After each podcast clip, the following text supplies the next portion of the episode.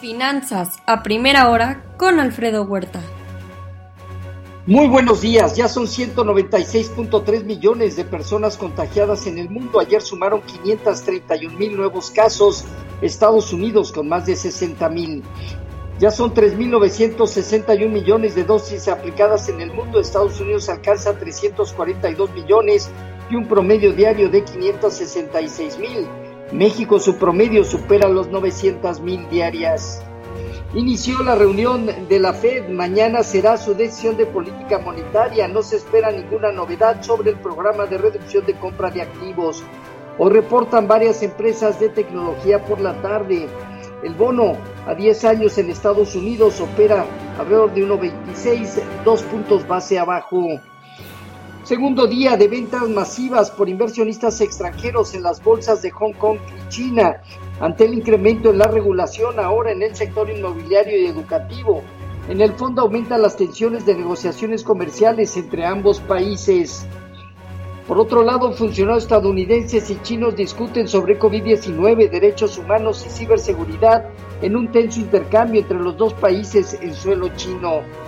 China sigue sin cumplir el acuerdo comercial fase 1 para reducir eh, la brecha eh, deficitaria que tiene, se tiene con Estados Unidos.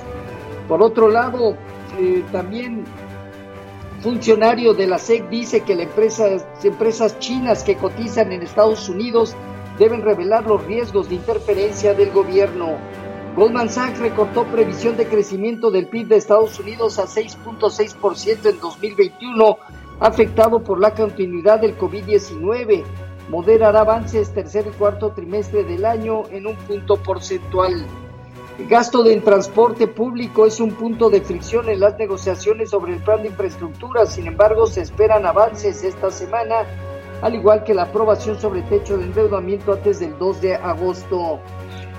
En Asia Pacífico, sesgo negativo, China 2,5% abajo, Hong Kong 4.2% negativo, Japón ganó medio punto porcentual. En Europa, movimientos de baja moderados, Francia, Alemania, Italia, España y el Financial Times de Londres. En divisas hoy, un índice dólar con marginal alza, el euro en 1.179, abajo 0.1% y la libra 0.2% negativa. En materias primas, hoy el petróleo avanza 0.4%, el WTI en 72.2 dólares, mientras que en metales el oro en 1.797 dólares, abajo 0.1%, mientras que plata y cobre pierden más de medio punto porcentual. Ayer se dieron cierres marginales al alza en las bolsas americanas, pero fueron suficientes para mantener máximos históricos. El dólar cayó y la curva de bonos del tesoro mostró alza moderada sector de energía, materiales, consumo discrecional y financiero encabezaron las alzas ayer, mientras que cuidado de salud y tecnología a la baja. Han reportado alrededor de 120 empresas del Standard Poor's, el 88% ha reportado arriba de lo esperado.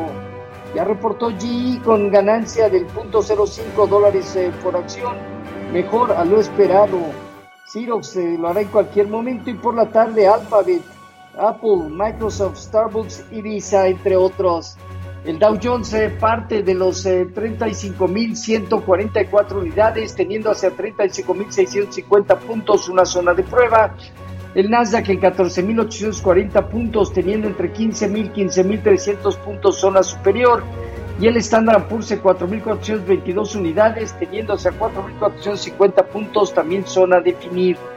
El rendimiento del bono a 10 años aumentó más de un casi un medio base sobre niveles cercanos a 1.29. Hoy el informativo anda rondando niveles arriba de 1.26. Con respecto al, movimiento cambiario, el dólar perdió 0.3% ayer y, el, eh, y en cuanto a los mercados mexicanos, tenemos un tipo de cambio eh, sobre 20.04 que terminó prácticamente estable. Bajo las condiciones actuales tiene 20.30 zona superior, 20 a 19.90 zona baja. Fondeo diario, papel metal en 4.33 y bancario en 4.43, la día 28 días en 4.51.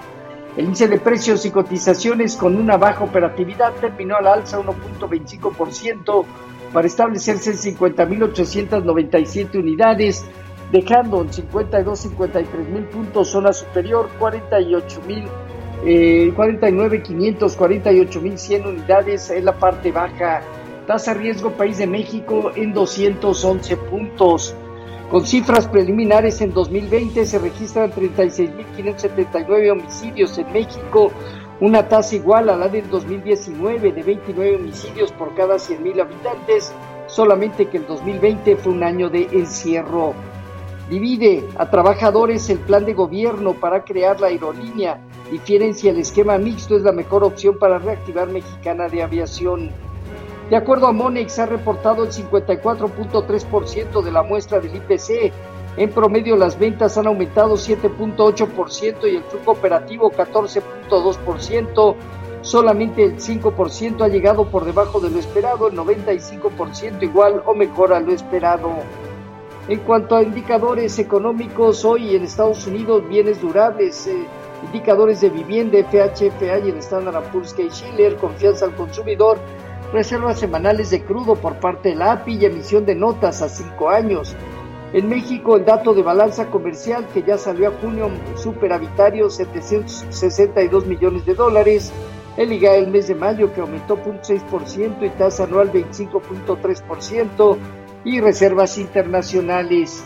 Los eh, futuros se mantienen más o menos 0.1% negativo Dow Jones marginalmente Standard Poor's Nasdaq ya el terreno positivo, tipo de cambio 20.06 a la venta, 2 centavos al alza, el punto 1%. Así, finanzas a primera hora con lo más relevante hasta el momento.